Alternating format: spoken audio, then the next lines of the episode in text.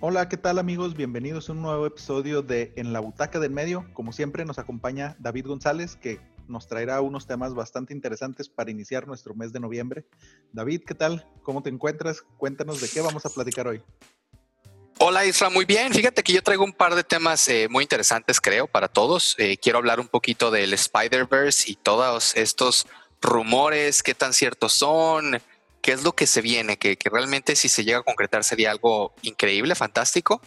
Y te quiero hablar de una gran serie eh, de la maldición de Bly Malor, que bueno, está ahorita en boca de todos, está en Netflix y, quiero hablarte un poquito de esos dos temas. Perfecto, muy bien. Este, pues sí, eh, a pesar de que terminamos octubre, mes terrorífico, mes halloweenesco, Seguimos. Hoy precisamente. Precisamente hoy que estamos grabando es nuestro día final y justamente hoy voy a terminar de ver esa serie y justamente hoy voy a terminar también para cerrar el mes con una de mis películas favoritas, El Resplandor. ah, The Shining. Este, digo, pero pues bueno, este, toda esta temática se sigue esparciendo a noviembre con el Día de Muertos y otras celebraciones en diferentes partes del mundo, entonces podemos seguir hablando del tema. Y sobre el Spider-Verse, también súper interesante, súper en boga, ¿no? Con los videojuegos, la película y como bien dices, lo que se viene en un futuro, tanto para Spider-Man como para el universo de Marvel, que es sobre lo que voy a hablar yo también un poquito. Entonces, si quieres, empezamos. Excelente, Isra. Sí, bueno, te quiero hablar un poquito. Mira, la película, la primera película jamás considerada como una película de terror fue una película francesa que se llama le Mano du Diablo o algo así. Mi francés no es muy bueno. de, mil, de 1896. Sin embargo, la fascinación por el género gótico nació hace más de 100 años con la obra de Horace uh, Walpole en una obra que se llamaba El Castillo de Otoranto. Ahí nació el terror gótico. Hablé un poquito de esto porque, bueno, el terror gótico se caracteriza por tener un entorno lúgubre, decadente, teniendo maldiciones, castillos, fantasmas, etcétera, ¿no? Esta fue por muchos años una temática recurrente en el cine y esta adaptación gótica de Netflix es una más eh, que tiene que ver con el terror gótico. Eh, la maldición de Bly Manor está basada en la obra The Turn of the Screw de Henry James y ha sido adaptada, bueno, un montón de veces al cine, a la televisión y para mí la más significativa no fue una obra eh, pegada totalmente al libro, sino fue una adaptación que se basó precisamente en esta obra Israel que se llama Los Otros con Nicole Kidman. ¿La recuerdas? Sí, De hecho, te iba a comentar, o sea, yo desde el episodio 1 o 2 dije, esto me suena mucho a Los Otros. Y, pero pues obviamente ya hablando de esta película, Los Otros de Nicole Kidman, que si no me equivoco está desarrollada por Javier Amenabar. es correcto. Sí, este, pues ya estamos hablando de muchos spoilers para el final, ¿no? Entonces, pero sí, fíjate que no sabía que estaba adaptada o que tenía ciertas características de esta película, ¿no? Pero súper bien. Ah, así es. Sí, el director de hecho basó totalmente eh, su obra en este libro, pero hizo algo muy similar a lo que a lo que hizo, ya lo platicamos, Stanley Kubrick con The Shining. Digamos que tomó su interpretación y, hizo algo fantástico. O sea, Los Otros es una película muy recomendable. Si no la han visto, realmente, bueno, ahí, ahí queda otro para, para, la tarea de la semana. Y bueno, eh, como te decía, para mí la mejor adaptación fue, fue Los Otros. Eh, y esta serie, eh, híjole, para mí no ofrece nada nuevo ni emocionante. Todo empieza en, en una misteriosa mujer interpretada por Carla Gugino, que llega a una boda y nos dice que tiene una historia, pero nos advierte que no es corta y vaya que no estaba bromeando, Isra. se avienta la historia a pobres de los que estaban ahí con ella, que se tuvieron que sentar por nueve horas a escuchar su historia. y mira, Isra, yo estoy de acuerdo con que una serie exija al espectador. Estoy de acuerdo con que una serie te pida paciencia para cuando exista un giro valga la pena y te sorprenda. Pero la recompensa en esta serie llega hasta el episodio 8 y ahí es donde entiendes muchas cosas de los fantasmas y, de y, por qué pasan las cosas y el rad, etcétera. ¿no? No, no, no voy a dar spoilers, pero hasta el episodio 8. Entonces, eh, son nueve episodios. Entonces, que, la, que, que llegue hasta el episodio 8, para mí sí es algo complicado. ¿Qué opinas?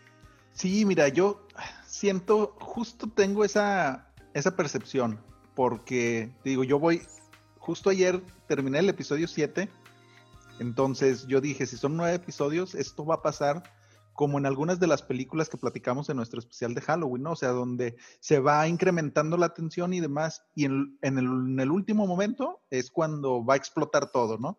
Sin embargo, eh, en este punto, a diferencia de House Hill, siento que no te va dejando tantos easter eggs o tantas pistas sobre lo que puede ir pasando, ¿no?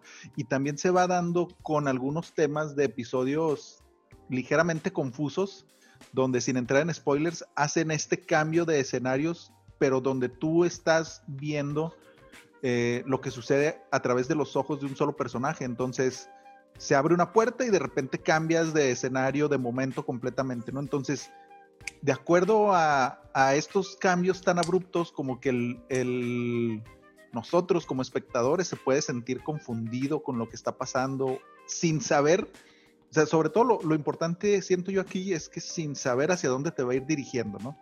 Pero sí, desde el episodio 1, 2, como que, pues bueno, tal vez a nosotros que ya tenemos más experiencia en este tema terrorífico, este sí te va dejando ciertas pistas o ciertos indicadores.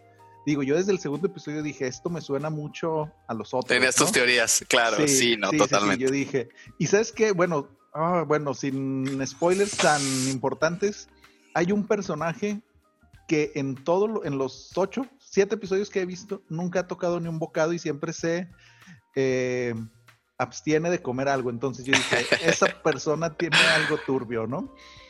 Y si bien es cierto, o sea, que la historia está, está bien contada, yo, ahora que dices que está basada también en la misma historia en la que Alejandro Menabar se basa para los otros, y pues ya tienes tú otro punto de comparación, ¿no? No solo House Hill, sino ahora los otros, que una de mis películas favoritas de los 2000 es más o menos. sí, eh, sí, sí. Que si no la han visto, véanla. Si vieron Sexto Sentido, muy probablemente, sabes que yo siento que el problema de los otros es que salió un poco después que el Sexto Sentido, entonces como que se relacionan un poquito las tramas y no lo hace tan impactante y sabes que mucha gente no sabe, no, no, sabía en ese momento que, que, o sea, pensaron que, ah, le copió sexto sentido. No, espérame, compadre. O sea, eh, Night Shyamalan se basó en esta obra para poder hacer este sexto sentido, ¿no? Claro, sí, sí, sí, te digo, y este, pues, no sé, o sea, siento que tristemente ahorita hay muchas cosas que ya no pueden ser tan innovadoras, pero que si las hacen de una manera adecuada, pues puede valer la pena todo, todo lo que estamos viendo, ¿no? Y como último punto de mi tema de Alejandro Menavar y los otros, yo siento que una vez más los Oscar y la Academia hicieron al lado todo lo que son películas de terror y no le dieron el respeto que se merecía Nicole Kidman. Totalmente de acuerdo. Y, volviendo un poquito al punto que mencionabas anteriormente del trabajo anterior de Mike Flanagan, sí deja mucho que desear porque en la obra anterior hubo una mezcla muy buena, un balance entre el drama familiar que se estaba viviendo y los fantasmas. Entonces en un solo capítulo te asustabas, eh, te ponías tenso, querías saber qué es lo que estaba pasando con la familia, pero no querías que saliera el fantasma, pero querías saber más. Entonces fue muy bueno porque cada uno tenía un ente, tenía un fantasma, estaba relacionado con cada uno de ellos y te daba mucho miedo a la vez que, estabas intrigado por lo que podía pasar. Y a mí con House Hill pasaban y pasaban los capítulos y yo decía, bueno, ok, o sea, pero eso a mí qué me importa. Vamos, eh, no fue una historia de fantasmas como te la vendieron en un principio, ¿no? Y, es con lo que continuó. La recompensa está bien fundamentada, pero la serie cansa y aunque está muy bien hecha, es de esas series que te cuesta trabajo terminar, especialmente porque llegas con la premisa de ver algo fantástico y terrorífico, como habíamos dicho con Hill House, y la historia parece más bien a un drama de Hallmark de los años 90. Sí, sí, sí, sí, completamente de acuerdo. Este, se siente más drama eh, de violencia intrafamiliar o descuido de los papás, ¿no? Y yo siento que uno de los temas importantes a tratar con Blind Manor, a diferencia de House Hill, es que, eh, pues como lo veníamos platicando anteriormente, a pesar de que tiene el equipo, un equipo creativo muy similar, eh, por ejemplo, House Hill fue dirigida al 100% por Mike Flanagan. Y muchos de los guiones tenían eh, cosas de él. Y parece ser que acá en Blind Manor únicamente actuó como, como productor o como eh, consultor creativo. Y él solo escribió y dirigió el primer episodio. Donde ya, o sea. Se nota mucho, ¿eh? Sí, sí, sí. Digo, porque bueno, también siento que es algo que estabas esperando, porque yo estaba viendo el primer episodio y buscando estos pequeños easter eggs que, te, que Mike Flanagan te iba dejando en sus obras anteriores, ¿no? Y es algo que conforme va avanzando la historia, pues hasta se te va haciendo cansado a ti porque sientes que no vas a encontrar nada, ¿no? Sin embargo, en el primer episodio sí hay uno que otro que hay que verlos muy detenidamente, pero... Fíjate, esta información que, manejas, yo, yo no la conocía y sí se nota, se nota mucho. ¿eh? Incluso uno de los personajes, Isra, te lo dice en algún momento, eh, esta no es una historia de fantasmas, es una historia de amor. Y bueno, cosas rescatables, no, no todo es malo. La serie para mí tiene mucha calidad de producción, tiene muchos easter eggs si pones atención, porque para los easter eggs sí tienes que poner mucha atención. Híjole, es una lástima porque eh, no es lo que yo esperaba de una historia de fantasmas y ciertamente no es lo que yo esperaba del gran Mike Flanagan, pero ahora con lo que dices, pues entiende, ¿no? Sucede mucho también con el cine del toro. A veces cuando, ah, Guillermo del Toro, y luego te das cuenta que, a ver, espérame, sí, es Guillermo del Toro, pero es el productor. O sea, no es una, no, no, no lo escribió él ni lo va a dirigir él. O sea, algo aquí sucede algo similar con esto, ¿no? Sí, y de hecho, qué bueno que tocas ese tema porque es algo que yo iba a mencionar, ¿no? También este, pues Guillermo del Toro siento yo y este, que es el no quiero decir el director, pero es el cineasta más importante de México en los últimos años. O sea, sobre los otros dos de los tres amigos. Y, de acuerdo. Sin embargo, como que muchos lo asocian o lo asociamos con películas 100% de terror, ¿no? O fantásticas. Y esto pasa, por ejemplo, con la cuando se estrenó la de Historias de Noche para contar en la oscuridad. Ándale. Que así abrían los títulos y Guillermo del Toro. Entonces dices, ah, caray. Digo, a mí me gustó la película, pero sí siento que utilizan mucho esa, esa palanca que tiene este creador para sustentar muchos proyectos, ¿no? Y es algo que siento que está sucediendo ahora con Mike Flanagan aquí en, en Bly Manor. Y que, o sea, a pesar de que sí, la atmósfera se siente similar, el fondo de la historia es donde se notan eh, diferencias abismales, ¿no? Y también puede ser, ahora que mencionas esto de que alguien comenta que es una historia de amor y no de fantasmas, siento que es algo que esto nos va a dar para otro capítulo completamente diferente, pero es algo que le pasó a Guillermo del Toro con La Colina Escarlata. ah, sí, hombre, es una lástima. O sea, es, que es el problema con cuando tienes esta desconexión con el equipo de marketing, porque siempre este se promocionó. Sí, claro. o sea, siempre se promocionó como una película de terror, pero, o sea, desde su origen estaba visionada como una historia de amor gótica, precisamente, ¿no? Que es el tema ahora de, Blind Manor. Entonces, sí hay mucha desconexión entre, o falta de comprensión. Ya ves que las primarias ya no te eh, castigan mucho por la lectura de comprensión este, del equipo de, marketing. Este, pero sí, hombre. Una, una lástima que, que no esté a la altura de, Hill House, esta, esta serie. Totalmente, no, no, no tiene nada que ver. Eh, si me preguntan si, si la verían, si la recomiendo, pues yo diría que, que sí la recomiendo en relación a la calidad que tiene, pero es una película que definitivamente es para que veas con tu novia, con tu esposa, pensando que es una historia de amor, tirándole un poquito más a este, un, eh, eh, una historia de romance, ¿no? O sea, no, no tanto una historia que te vas a asustar. Si quieres ver una historia que te pueda asustar, pues ya dimos recomendaciones, hay muchas, pero esta no, no es una de ellas, ¿no? O sea, sí eh, pongo la, vara muy por encima de lo que pasó con Hill House a lo que ahora nos presentan con Bly Manor. Sí, sí, completamente de acuerdo y esperemos si esta mancuerna de Mike Flanagan y Netflix sigue adelante, esperemos y y el mismo Mike Flanagan se dé cuenta de que necesita meterse un poquito más en todo el desarrollo creativo de, estos productos, ¿no? Para, para retomar el nivel al que nos tiene acostumbrados. De acuerdo. Y bueno, pues ¿estás listo? Te quiero platicar ahora un poquito de lo que se viene eh, con Marvel. La verdad a mí es, es un tema que me emociona mucho porque yo soy muy fan de, los cómics y especialmente de Spider-Man. Y lo que puede suceder eh, puede cambiar el cine para siempre. ¿Por qué lo digo así? Porque nunca nadie se ha atrevido a mezclar diferentes direcciones, diferentes actores, diferentes líneas de tiempo. Y si se llega a hacer, pues abre la puerta a que muchos lo hagan y obviamente es un fan service, pero es un fan service que todo mundo queremos ver, ¿no? Es algo sumamente emocionante poder ver en pantalla a Toby Maguire, a Andrew Garfield, a Tom Holland.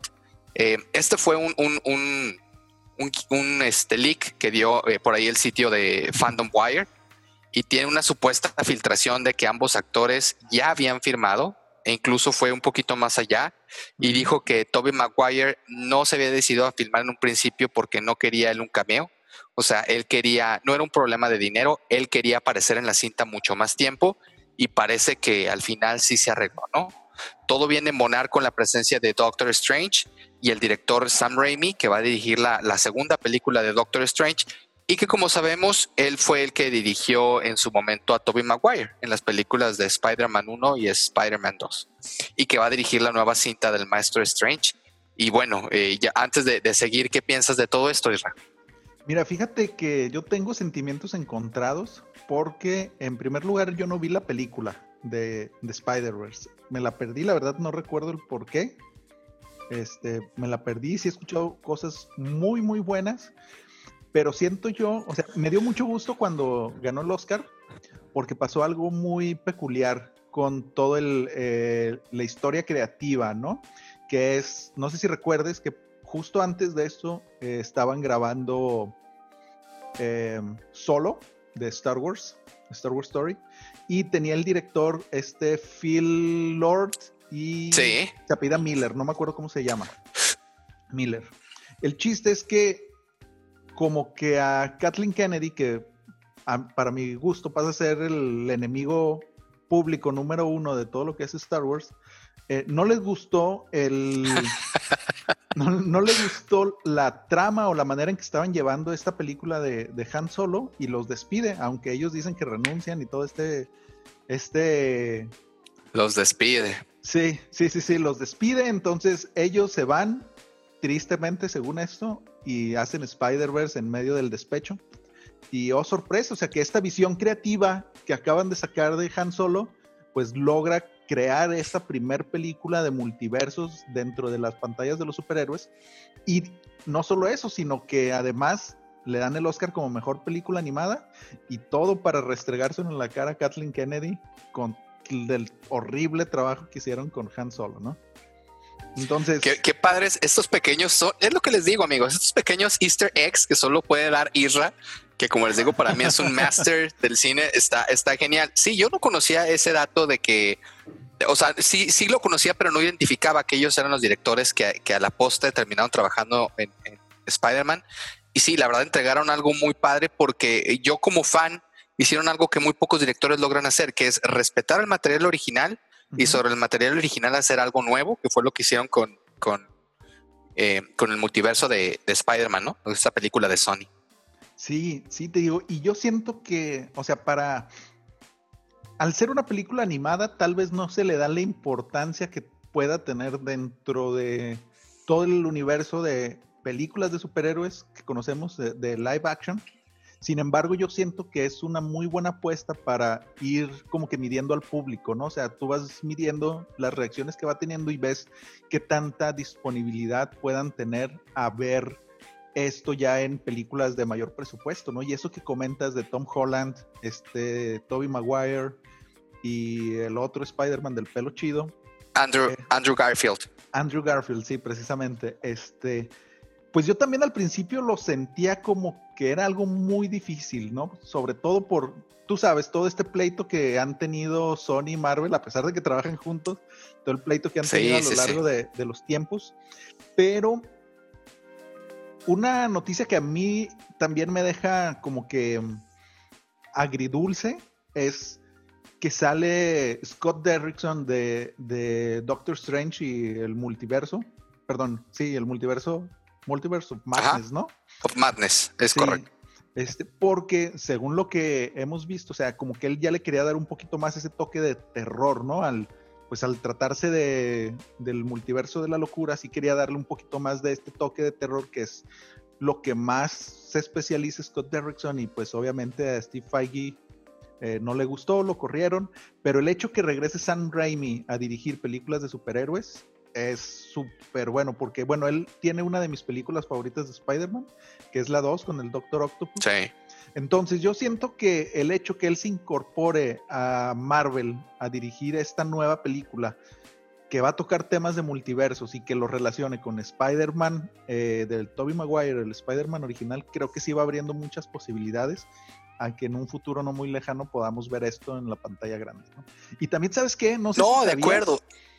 Perdón, perdón. Este, no sé si sabías. No, adelante, este, este, ¿cómo se llama? Fox, el que le hizo de Electro en la última de Andrew Garfield. Ah, aquí, aquí, aquí, lo, aquí lo tengo precisamente, ah, lo que voy a comentar. Sí, sí, sí, sí, comenta. Sí, sí, sí, sigue adelante. Y, bueno, para nuestros, eh, para, para, los que nos escuchan en este momento, nada más decir que, que obviamente este rumor todo mundo lo conoce, todo mundo lo sabe, está en boga de todos y es algo que nosotros esperamos, pero todavía no está confirmado. Obviamente, si estuviera confirmado, de todas maneras, no lo dirían porque es una sorpresa grandísima, pero todo parece indicar que va para allá, ¿no? O sea, la producción ya inició en Nueva York hace un par de días. Tom Holland reveló que ya tiene el guion, entonces pues todo puede pasar, porque Tom Holland no es muy conocido por, por guardar buenos, eh, por guardar bien los secretos.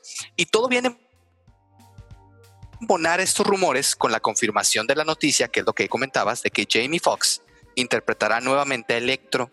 Y bueno, eso embona un poquito porque sabemos que Jamie Foxx ya interpretó a Electro en las películas de Andrew Garfield.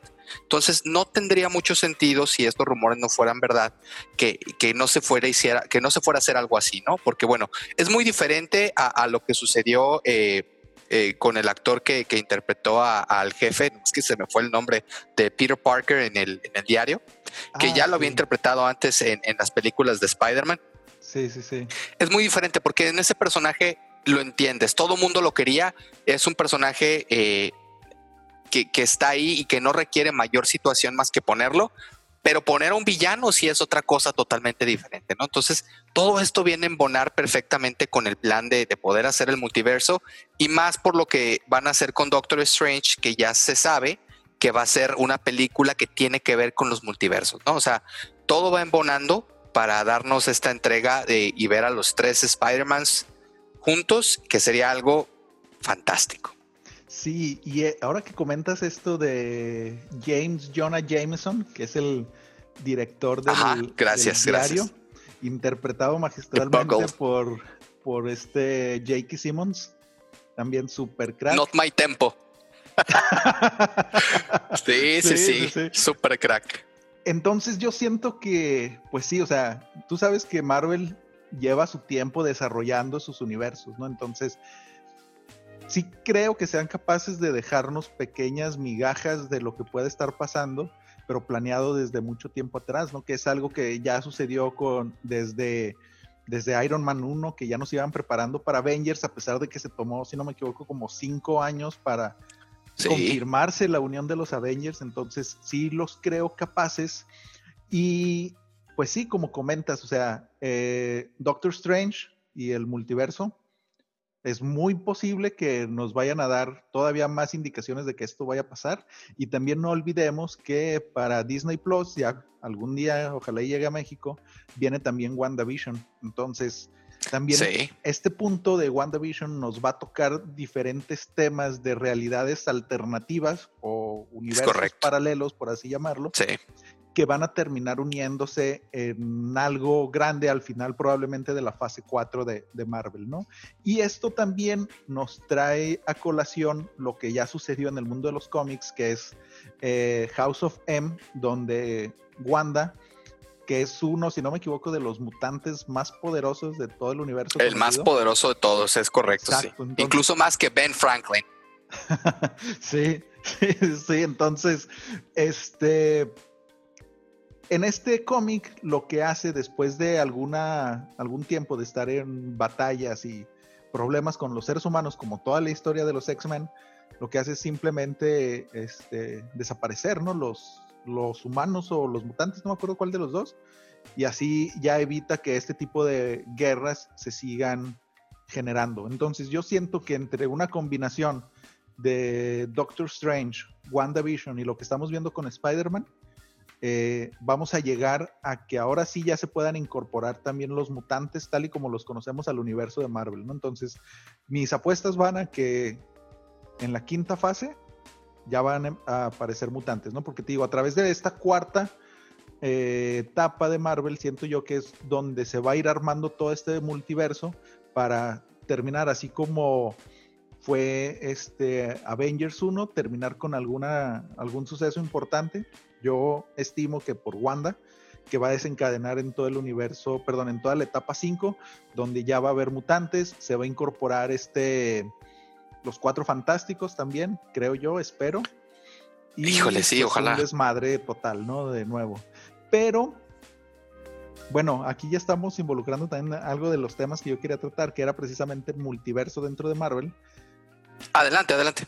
Yo también tengo, digo, no sé, el día de hoy traigo muchos sentimientos encontrados con los temas, porque siento que al momento que tú incluyes multiversos o eh, realidades paralelas o viajes en el tiempo inclusive, como ya lo vimos en Endgame, siento que le das más armas a los haters porque siempre, estos haters obviamente siempre se quejan de que no hay consecuencias reales en el universo de Marvel, ¿no? Entonces, no se muere quien se debería de morir, o si se mueren lo reviven por X o Y.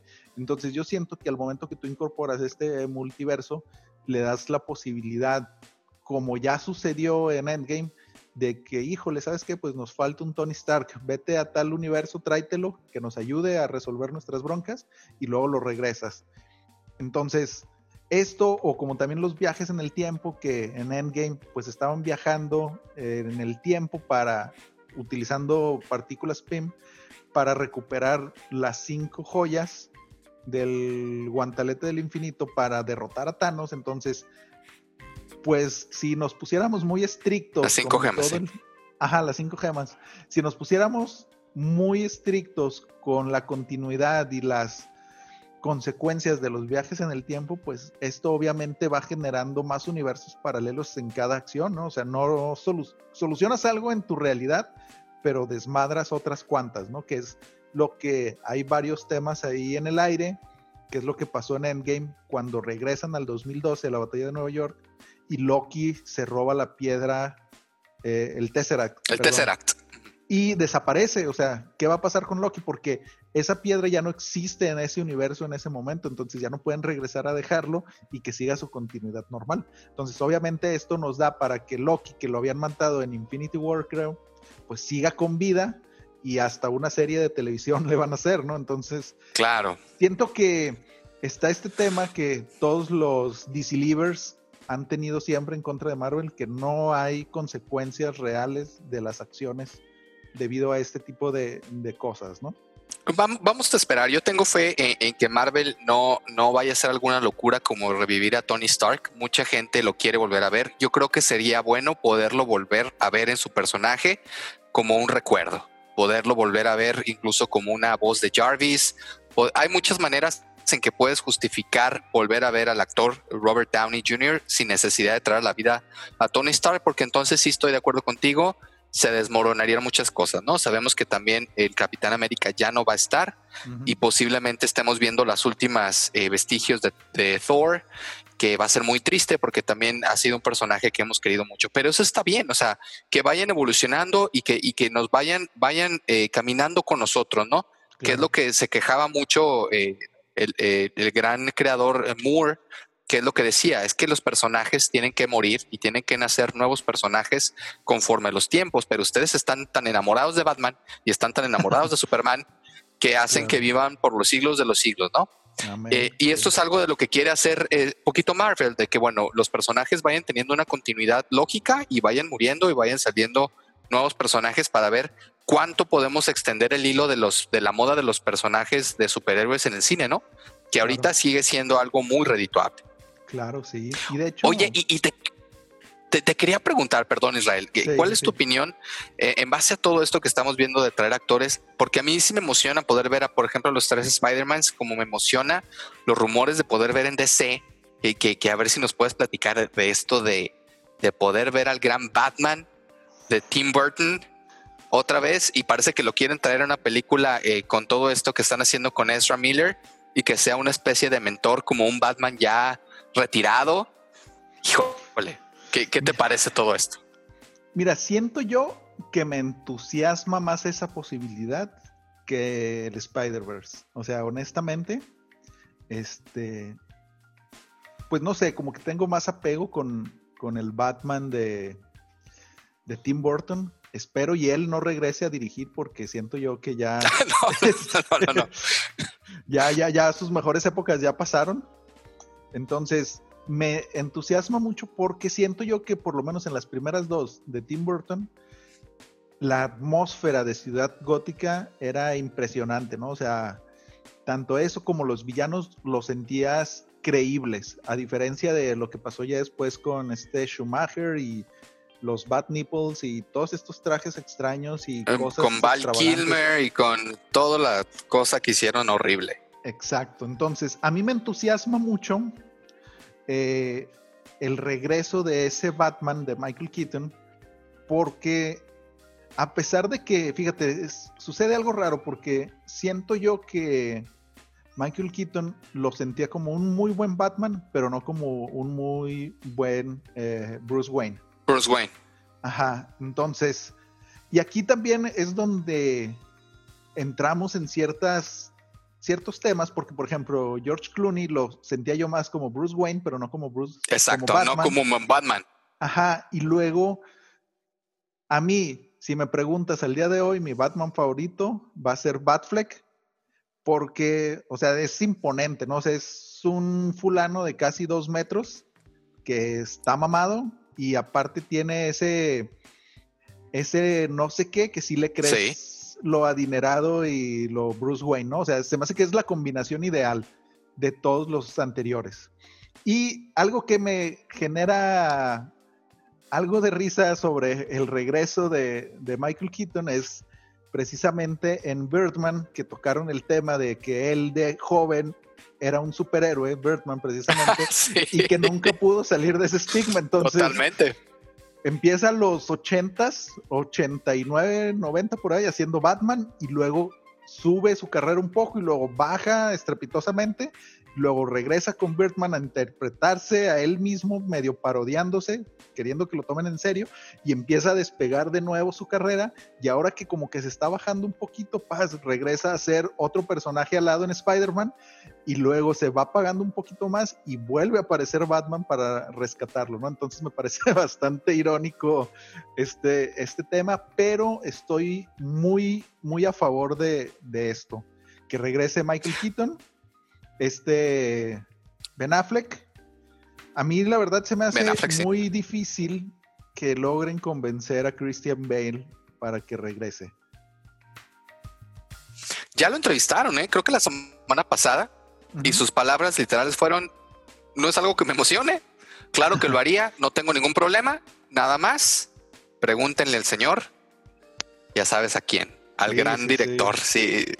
Si él dice que sí, yo, yo estoy dentro. Si dice que no, yo me quedo con la visión que, él y yo, que, parece que fue el acuerdo que ellos tenían.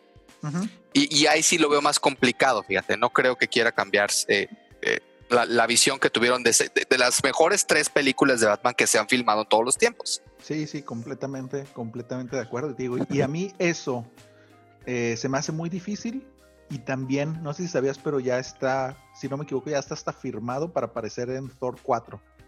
Entonces, va a ser este de estos actores que hacen su cambio de DC a Marvel, pero creo que también, o sea, pues bueno, todos conocemos a Christian Bale, que no es muy fan de hacer eh, secuelas ni nada. de superhéroes ni nada, sí. Ajá, pero que parece ser que esto lo va a hacer en especial porque alguno de sus, de sus bendiciones se lo pidió, ¿no? Así expresamente.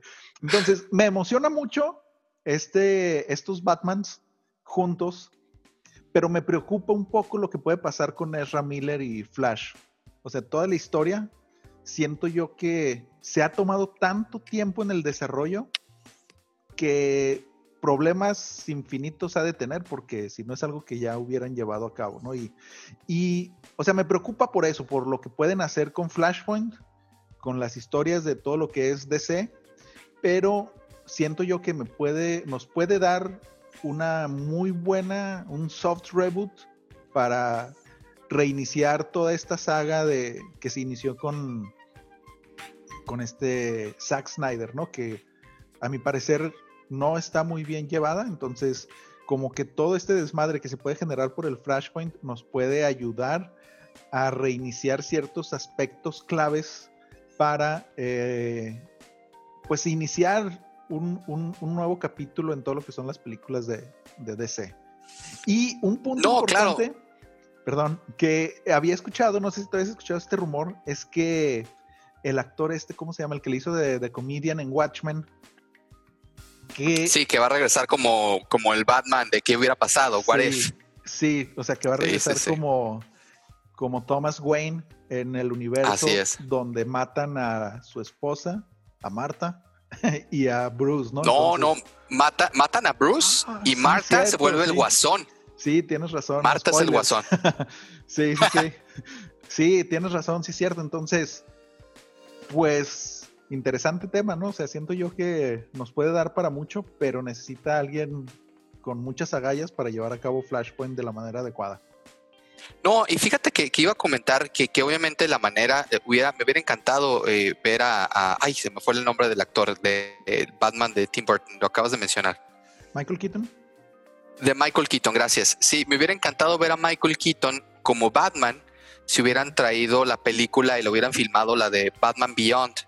Pero es una película, no se puede filmar, es infilmable, pero es una de los mejores, eh, para mí de las mejores caricaturas que, hubo de, Batman. E, era muy bueno y precisamente ya era un Batman viejo, un Batman retirado, que estaba como mentor de un nuevo Batman, ¿no? Entonces, lo más cercano a esto, pues es lo que van a hacer con Flashpoint que estoy de acuerdo contigo. Ojalá y, y, le den la dirección y le den el proceso creativo a alguien que pueda traer de vuelta a este gran mundo, porque bueno, todavía está, estamos en stand-by por ver qué es lo que va a presentar Zack Snyder como esta gran revolución y como, como esta gran resucitación de su carrera porque le están apostando a, esta nueva película, porque vamos a decirlo con todas sus palabras, es una nueva película, no es una adaptación del director. Le han metido más de 60 millones de dólares y no le metes 60 millones de dólares a un director Scott. Un director Scott le metes un millón de dólares y estamos hablando de que es una cantidad muy grande porque pues nada más necesita algunos arreglos en cuanto al guion y efectos especiales. Esto es una película nueva, entonces vamos a ver qué nos trae, ¿no? Eh, estamos muy prontos, muy cercanos a ver si realmente valía la pena lo que él traía o era un poquito más de lo mismo. Sí, fíjate que, o sea, yo siento que hay varios puntos que tratar con el Snyder Cut. O sea, que sí tienes la ventaja de que han pasado, no sé, cuatro años creo desde que salió esta película original en el cine. Entonces les ha dado mucho tiempo, sobre todo a Zack Snyder, para repensar tal vez algunas de las ideas y pues obviamente hacer ajustes pequeños que aunque él diga que era su visión original, yo siento que hacer estos ajustes, o sea, tener cuatro años de feedback te da, te da mucho tiempo para ir mejorando, ¿no? De acuerdo.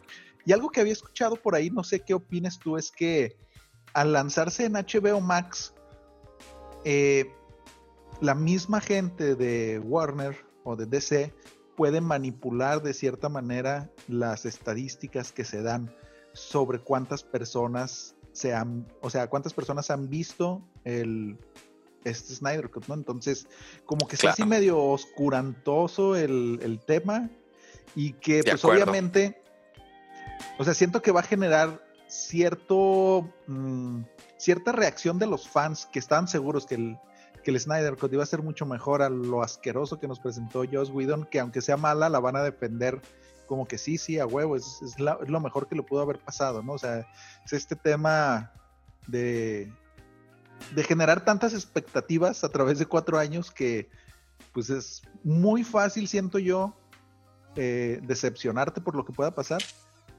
Y por lo tanto siento que la vara de, de Snyder Cut va a estar muy, muy alta. Quiero tener muy alta, sí. y esperemos y, y si lleve a cabo algo bueno. Y ya, eh, por último, perdón.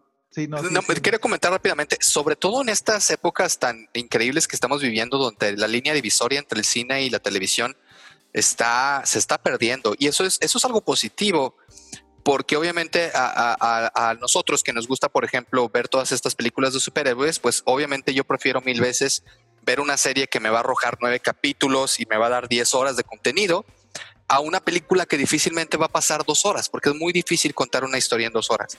Y ahora con las grandes producciones y lo que le están apostando, esta línea que se va perdiendo, pues a, nosotros nos ayuda a que haya mejores producciones y que vayan embonadas el cine y la televisión, que es lo que van a hacer con WandaVision, que es lo que van a hacer con la nueva serie de, Captain America, que, o sea, esto, esto nos, viene a traer cosas muy emocionantes, perdón. Sí, sí, o sea, y, digo, siento yo que llevado de la manera adecuada, esto eh, expande de manera importante el universo en todos los aspectos, ¿no? Tanto en el cine como en televisión.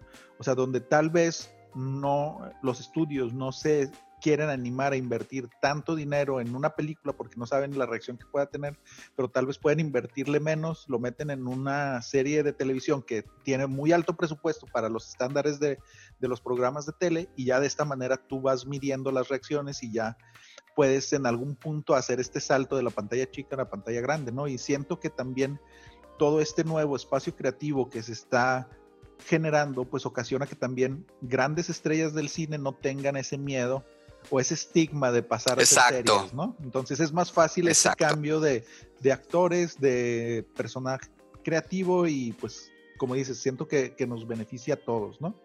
Y ya para terminar con este tema de, de, DC, el multiverso y Flashpoint, te digo, tengo mis dudas sobre lo que pueda pasar con todo este desarrollo de la película que ya algunos la catalogan como la película maldita de DC, que tiene como siete años en, desarrollo, no sé cuánto. Y lo más reciente que me llama mucho la atención es que parece ser que este Andy Muschietti está ya como director de Flashpoint. O sea, Andy Muschietti, que es el de eso, las dos, los dos capítulos de eso en la nueva, la de Mama y la del orfanato, si no me equivoco. Entonces, pues no sé por qué ahora traen de moda arrastrar a actores, perdón, a directores o creativos de películas de terror hacia género de superhéroes, pero yo creo que tal vez quieren eh, duplicar el éxito que tuvo Marvel con Scott Derrickson. Entonces, y si te fijas, va muy aunado el tema, ¿no? O sea, Doctor Strange hablaba un poquito de multiversos y luego se traen Andy Muschietti del terror a hacer Flashpoint donde va a hablar de realidades paralelas o no sé. Paralelas. Ajá. Entonces, pues yo creo que, puede ser bastante interesante. Sí, no, de acuerdo, totalmente. Vas, se vienen cosas muy interesantes y, Flashpoint da para mucho. Ojalá y, Ezra Miller esté a la altura del personaje porque ahora con esta nueva visión, pues no se espera un Flash goofy, sino se espera un Flash devastado. Vamos a ver qué, qué, nos puede traer, ¿no? Sí, esperemos y, y, algo muy, muy bueno, positivo, porque siento que Marvel se está comiendo el, cine de superhéroes, ¿no? Entonces... El mercado, sí. Sí, esperemos y, y DC regrese con fuerza después de este, de este break gracias al COVID. Esperemos que regrese, con mucha fuerza y sobre todo con una visión creativa unificada, ¿no? Que es algo que se le ha discutido bastante mucho en los últimos años. De acuerdo. Oye, y ya este, para terminar, tenemos algunos puntos que tocar, tristes. Sí. el, primero de ellos, pues el día de hoy, 31, eh, ha fallecido Sean Connery, eh, ya un actor retirado de 90 años, que pues es, por lo menos desde mi punto de vista, muy recordado en el cine por películas, sobre todo eh, James Bond, ¿no?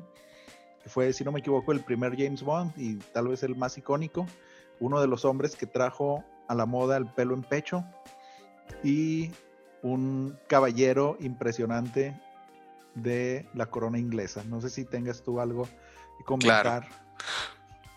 No, recordado, recordado precisamente por eso, ¿no? Por ser un caballero, por, por este acento tan, tan distinguido y tan único que tenía él. Era, era mofado muchas veces por, por este icónico acento y un gran actor. Realmente eh, el papel en el que ponían, eh, él, él, interpretaba de una manera maravillosa. Últimamente lo recordamos, las últimas producciones que, que él tuvo eh, grandes, lo recuerdo en La Roca con, con Nicolas Cage, que, que hizo un papel extraordinario, y también con la, una de las primeras películas de superhéroes. ay, ¿cómo se llama? La Liga de los Hombres Extraordinarios. La Liga de los Hombres Extraordinarios. Sí, sí, que traía todo este multiverso de, eh, de las películas clásicas de terror, ¿no? Y un gran actor y bueno, lamentable su, su fallecimiento. Sí, fíjate que yo, este, no sé, lo recuerdo muy poco de James Bond, la verdad no, no soy muy fan de las películas tan viejitas de James Bond porque siento que eran muy fantasiosas, demasiado, ¿no? O sea, ya brincaba el paso de ciencia ficción, espionaje a mucha fantasía, pero no sé por qué a mucha gente no le gusta la Liga Extraordinaria, que es el último papel importante que yo le recuerdo, y que siento que, como bien dices, o sea, hacía esta combinación de personajes de libros antiguos eh, en un tipo de Liga de la Justicia, ¿no? Hasta el mismo nombre lo dice. Y a mí la verdad es una película que siento que daba para más. Eh, o sea, creativamente hablando, ¿no? O sea, porque se nos planteaba como el inicio de, de este universo precisamente de seres extraordinarios, donde podíamos encontrar a Dorian Gray, a Tom Sawyer, al Dr. Jekyll y Mr. Hyde, una vampira que no me acuerdo cómo se llama, y pues obviamente a Sean Connery, ¿no? Que él, por el simple hecho de ser Sean Connery, ya podía pasar como un hombre extraordinario dentro de, de, este de películas. Y fíjate Totalmente. que sin entrar tanto en spoilers, el final de, esta película es lo que a mí me deja con esa espinita de que pudo haber bastantes secuelas, ¿no? sí, entonces, pues una tristeza, una pérdida para, para el mundo del cine. Eh, pues descansen en paz, Sean Connery. Les vamos a dejar por ahí algunas fotillos en, Instagram para que nos sigan y pasen a presentar sus respetos a, este señorón. ¿A qué, aquellos que, no vieron la película, eh, al final de la película,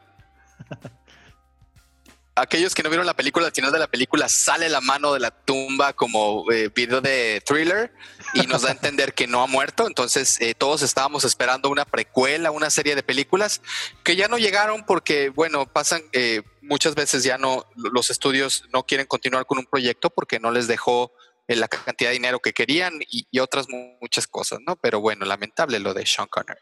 Sí, lamentable, lamentable y descanse en paz este impresionante caballero del cine. Perfecto. Y bueno, pues cerramos con la, con la gran noticia, amigos, de que pues ya no nos vamos a llamar en la butaca de medio, Isla. ¿Cómo nos vamos a llamar ahora? Híjole, sí, una noticia muy triste que me ha tenido en depresión toda la semana. Porque eh, tristemente hemos encontrado unas cuentas apócrifas en Facebook y en otras redes que tienen Un, nombre no igual, pero similar al de nosotros, ¿no? Entonces. De acuerdo. Pues no queremos entrar en batallas legales con estas personas que se apropian de nombres ajenos. Entonces, vamos, hemos tomado la decisión de cambiar nuestro nombre y es algo que ya va a estar instaurado para el próximo episodio. Eh, todas nuestras redes y nuestro podcast se va a actualizar. Vamos a pasar a hacer ahora la silla del director. Es correcto. Y pues, o sea, seguiremos hablando de los mismos temas, seguirá siendo la misma dinámica, solo un pequeño cambio de nombre, ¿no? Para, para evitar ahí cualquier problemilla que se pueda presentar en un futuro. Y se vienen cosas bien, bien interesantes, amigos. Este, y, qué bueno que, les haya gustado el podcast. esperamos nos puedan acompañar la próxima semana, Isra. Sí, eh, muchas gracias por acompañarnos. Recomiéndenlo a sus conocidos, a sus amigos, compártelo en redes sociales y nos seguimos viendo para más episodios, más películas y más series en La Silla del Director próximamente. gracias. Hasta luego. Adiós, amigos.